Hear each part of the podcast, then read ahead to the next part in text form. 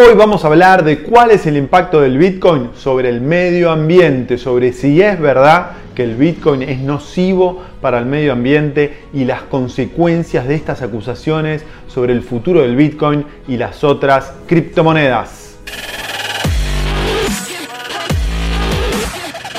Esto es el Fede Teso Show.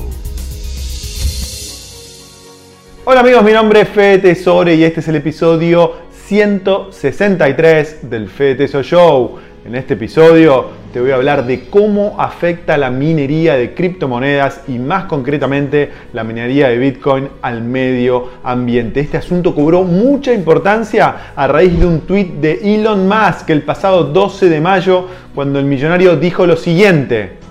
Tesla ha suspendido las ventas de vehículos con Bitcoin. Estamos preocupados por el rápido incremento en el uso de los combustibles fósiles para la minería y el comercio de bitcoins, especialmente el uso de carbón, que es el combustible con mayores emisiones. Y luego más continúa afirmando que las criptomonedas son una buena idea en varios niveles y creemos que tienen un futuro auspicioso, pero esto no puede suceder suponiendo un gran costo para el medio ambiente. Y más concluyó su comunicado diciendo que Tesla no venderá sus bitcoins y tenemos intención de utilizarlos para transacciones una vez que la minería transicione a fuentes de energía más sostenibles. También estamos observando otras criptomonedas que utilizan menos del 1% de la energía de bitcoin por transacción.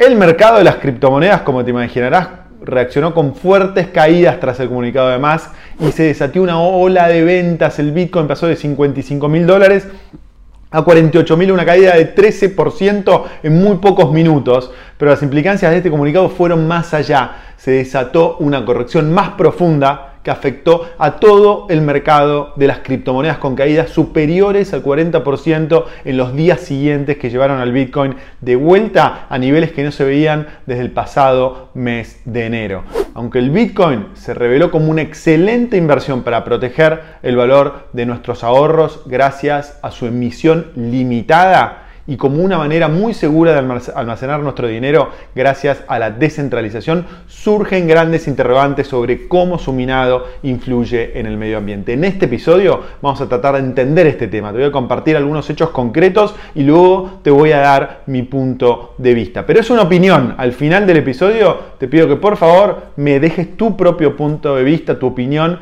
que por supuesto me recontra interesa y creo que enriquece a toda esta gran comunidad de inversores de el mundo. Así que empecemos. Por su protocolo de prueba de trabajo, la minería de Bitcoin consume enormes cantidades de electricidad. El nivel de descentralización y sofisticación que alcanzó la blockchain del Bitcoin hace que para generar un nuevo bloque en esta blockchain sea necesario contar con una computadora con una enorme capacidad de procesamiento que consume mucha más energía que una computadora normal como podés tener vos o yo. Así, en la actualidad se estima que la red del Bitcoin consume 129 teravatios hora de electricidad, que es más de lo que consume un país como la Argentina. De hecho, si la red Bitcoin fuera un país, clasificaría en el puesto 31 a nivel internacional, justo por delante de nuestro país, como puedes ver en este, en este gráfico. Pero, ¿cómo se genera la electricidad que consume la red del Bitcoin? Bueno, cerca del 60% de la minoría del Bitcoin se concentra en China, donde el costo de la electricidad es más bajo que en Occidente y donde la minería de Bitcoin es más rentable.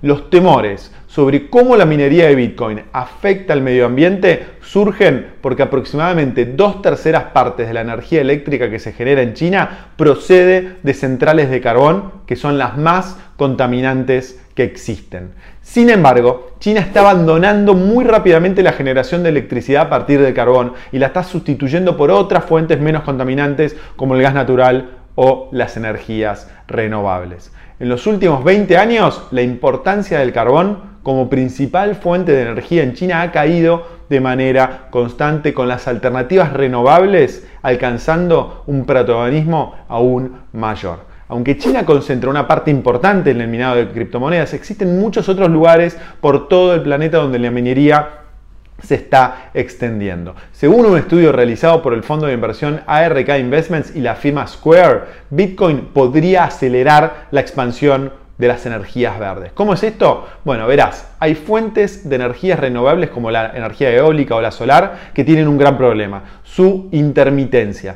Y es que solo generan electricidad cuando sean ciertas condiciones climáticas, como cuando sale el sol o cuando sopla el viento. Esto provoca que en ocasiones su generación sea insuficiente para la demanda y en otras ocasiones mucha de la energía generada se desperdicie si excede lo demandado por la red.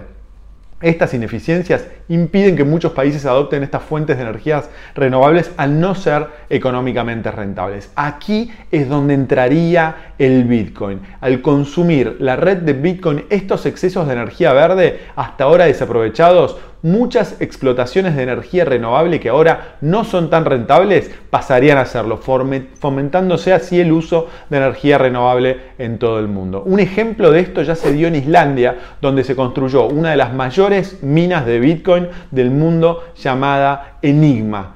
Gracias a sus enormes recursos hídricos, geotérmicos y eólicos, Islandia es uno de los países con la energía renovable más barata del mundo. De hecho, su producción de energía excede la demanda del país, que apenas cuenta con 300.000 habitantes. Esto atrajo a Enigma, que en la actualidad consume más energía eléctrica, escucha esto, que el resto del país todo el resto, toda esta es, energía renovable, por supuesto. Con China, entonces, con China transitando a fuentes de energía menos contaminantes y el nuevo rol del Bitcoin como un elemento que aumenta la rentabilidad de las fuentes de energía renovable, el impacto medioambiental de la minería del Bitcoin es cada vez menor.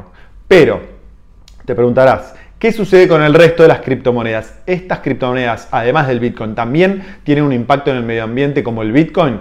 Bueno, como ya sabrás, la segunda mayor criptomoneda por detrás del Bitcoin es el Ethereum. En el episodio 158 del FTSO Show te conté todo lo que necesitas saber sobre el Ethereum y entre otras cosas te comenté que al igual que lo que sucede con el blockchain del Bitcoin, en la blockchain de Ethereum funciona un protocolo de prueba de trabajo. Pero esto va a cambiar muy, pero muy pronto. En la nueva versión de Ethereum, que posiblemente entrará en funcionamiento a finales de este año, el protocolo pasará a ser de pruebas de participación. ¿Qué quiero decir con esto? Bueno, que para generar nuevos bloques de Ethereum no será necesario disponer de enormes computadoras que resuelvan complejos problemas matemáticos y que en el proceso consuman mucha, pero mucha energía. La generación de bloques en la nueva blockchain de Ethereum va a depender de la participación de cada nodo en la red al asignar aleatoriamente a cada nodo la generación de un nuevo bloque en función de su participación en la red. Entonces, este protocolo va a permitir disminuir el consumo de electricidad y por lo tanto el impacto medioambiental del Ethereum será muy pero muy menor. La mayoría de las criptomonedas adoptaron o están adoptando este protocolo de prueba de participación, por lo que el consumo de energía de estas redes también va a tender a bajar. Por lo tanto, ¿es justo decir que las criptomonedas van a destruir el medio ambiente? En mi opinión, no, no es justo. La mayoría de las criptomonedas apenas consumirían energía para seguir funcionando y en el caso del Bitcoin, su generación no solo procede cada vez más de fuentes de energías renovables, sino que además está sirviendo para convertir en rentables explotaciones de energía verde que hasta ahora no lo eran. Además, esta acusación es la misma que se le hacía a Internet cuando apareció a finales de la década del 90. Mirá el siguiente artículo de la revista Forbes del año 1999.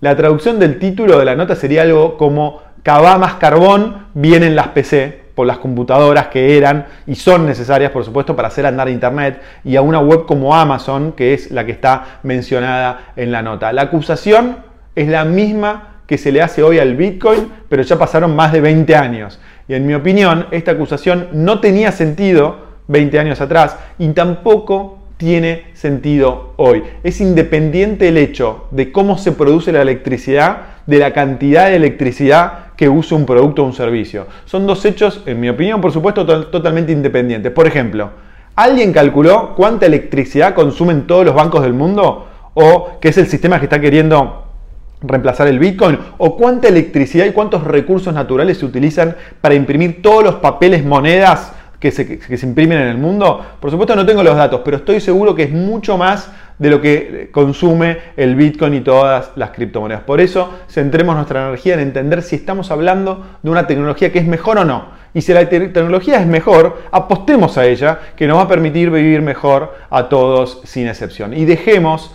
que los productores de energía sigan siendo cada vez más amables con el medio ambiente, independientemente de si hablamos de bitcoins, de bancos o de papel moneda. Por supuesto, esta es mi opinión. Si vos tenés una opinión diferente, eso está perfecto. Y si esto es así, no dejes de compartir tu opinión sobre cómo ves el tema. Así todos nos enriquecemos. Y si estás de acuerdo conmigo, también ponelo. Así no me deprimo tanto. Bueno, gracias por estar del otro lado. Acordate de darle me gusta al video si te gustó, compartilo y suscríbete al canal si, no, si aún no lo hiciste. nos vemos muy pronto con más contenido de inversiones. Abrazo. Chau.